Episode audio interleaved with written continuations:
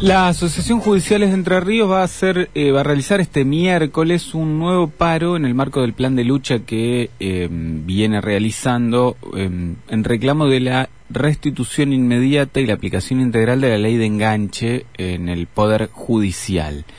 y mm, el viernes va a haber un plenario de del gremio donde van a analizar la continuidad de las medidas para las próximas semanas. Estamos en contacto con Mario Bernusac, el secretario general de AGER. Eh, Mario, ¿cómo le va? Juan Cruz Varela, Sebastián Martínez del programa Antonio Tardelli. Buenas tardes, Juan Cruz, buenas tardes, Sebastián. Escucho todo entrecortado y tengo mucho retorno. Bueno, vamos a tratar de corregirlo, a ver si ahora nos escucha mejor. Puede ser que el, la comunicación sea medio compleja porque estamos desde distintos lugares eh, transmitiendo. Eh, bueno, quería preguntarle, bueno, cómo, cómo, cómo, por qué la, la, manifestación de mañana, cómo vienen las las negociaciones hacia adentro del Poder Judicial y hacia afuera en este planteo, reclamo que vienen haciendo para la restitución plena de la ley de enganche. Bernusac, no sé si nos escucha. No, entrecortado, se escucha. A ver. Y mucho retorno. A ver, eh, vamos a ver si podemos recuperar la comunicación. Eh, estamos tratando de eh, comunicarnos con el secretario general de la Asociación Judicial de Entre Ríos, que, como decíamos, este miércoles va a realizar un, un nuevo, una nueva medida de fuerza que ya iniciaron hace algunos días en reclamo en reclamo de la de la restitución y aplicación integral de la ley de enganche. A ver si ahora nos está escuchando Bernusac. Ahora lo escucho mejor. Mm, bueno. ¿Juan Cruz habla? Sí, Juan Cruz Varela. Buenas tardes, Juan Cruz. Buenas tardes, Sebastián y toda la audiencia de radio. Mm, bueno, Efectivamente, el día 11 de agosto celebramos un plenario provincial en donde las 15 filiales de AGER participaron y resolvieron este plan de lucha que determinó que el día miércoles 18 y el día de mañana, miércoles 25, tenemos paro de 24 horas, sin asistencia local de trabajo, por supuesto, y con quite de colaboración. Y efectivamente el día viernes 27 eh, tendremos un nuevo plenario para ver cómo continuamos con, con nuestro reclamo. Que el reclamo nuestro se basa fundamentalmente en dos situaciones.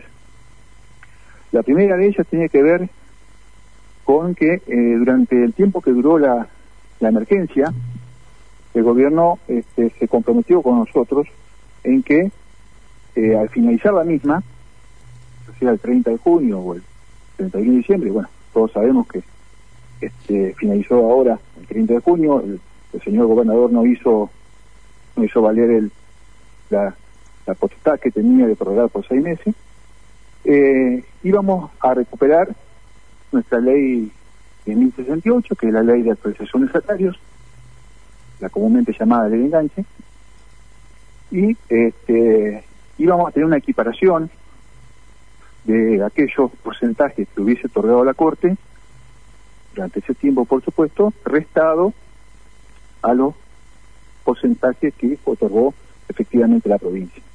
Cosa que no sucedió, y en cambio, y esto es lo más grave, desde, el punto de vista nuestro, ¿no? El día 15 de julio, con la vigencia plena de nuestra ley de actualización de salario, el gobierno nos otorga un aumento del 8% y hasta el día de hoy no sabemos a qué debe imputarse ese 8%. Si es a esa deuda que nosotros interpretamos que, el gobierno tiene con nosotros del periodo de la emergencia, o si será para ser descontado en futuros aumentos que, que otorga la Corte. Por eh, eso decimos que ese decreto, creo que es el número 1805, del 15 de julio, está derogando de facto nuestra ley 10.068.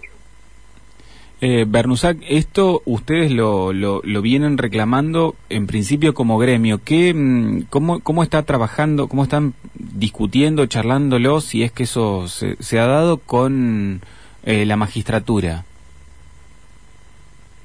Bueno, con la magistratura no hemos tenido más contacto, es decir, este, ellos recibieron este, el 8%, como lo recibimos nosotros, este, y no se han manifestado respecto. Nosotros estamos rechazando, rechazando ese aumento porque ha sido por decreto y en plena vigencia de la ley 10.068. La verdad que no desconozco, desconozco cuál es la postura de, la magistratura. Bernusac. Sebastián Martínez lo saluda. A ver si, me puede escuchar bien. Nosotros hablábamos ayer del tema y hacíamos referencia a este privilegio que tienen los judiciales estatales entrerrianos en tanto a que tienen una actualización nacional a sus salarios atados a la Corte Suprema de Justicia y tienen un beneficio que, por ejemplo, aquellos que cobran su sueldo en la Corte Suprema de Justicia no tienen, como es el 82% móvil que tiene la caja de jubilaciones entrerrianas, que está en un eterno déficit y que es una de las medidas que llevaron a que se tome esta ley de emergencia. ¿Cómo escuchan ustedes el reclamo, por lo menos las voces que uno pudo escuchar del gobierno, sostienen que si dan lugar a este reclamo de los empleados judiciales, un juez, un vocal del Superior Tribunal de Justicia pasa a ganar un millón doscientos mil pesos. Sí, eh, te escuché medio entrecortado, Sebastián, pero bueno, eh, lo poco que pude escuchar no, los sueldos de los empleados judiciales no son de privilegio para nada. Eh, yo te puedo contar que el estudiante que recién ingresa, y hay muchos en este momento porque ha habido un gran recambio generacional, gana de bolsillo 65 mil pesos. Es el, monto que yo he escuchado este, para, para no ser pobre en la, en la República Argentina. O sea, los sueldos de los trabajadores judiciales no son de privilegio para nada. Lo demás yo no, no, no, puedo contestar. yo no digo, que, no digo que los sueldos sean de privilegios. Sí sé que el promedio de sueldos judiciales es muy por encima al resto de los estatales, de docentes, enfermeros, médicos, eh, trabajadores de vialidad, municipales. Los judiciales son del sector estatal el que mejor cobran, justamente porque hace 10 años tienen este beneficio de la ley de enganche con todo el resto de los beneficios que tienen los estatales entrerrianos.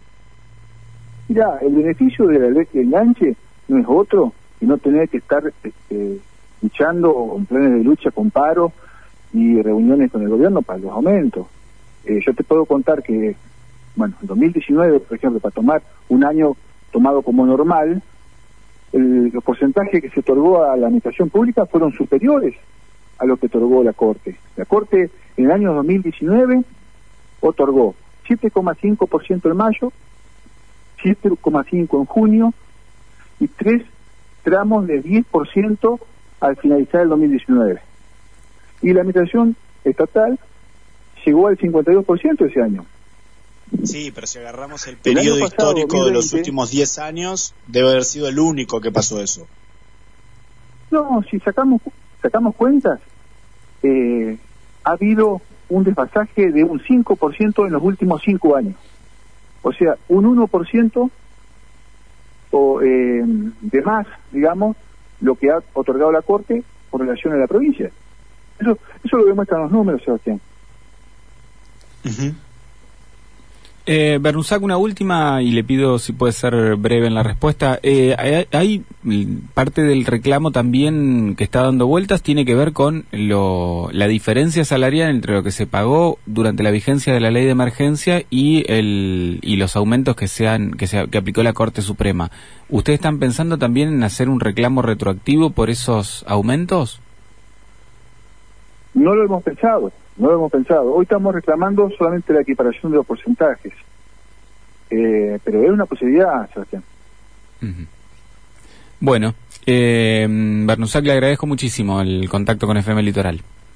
Muchísimas gracias a ustedes. Un, abrazo para ambos.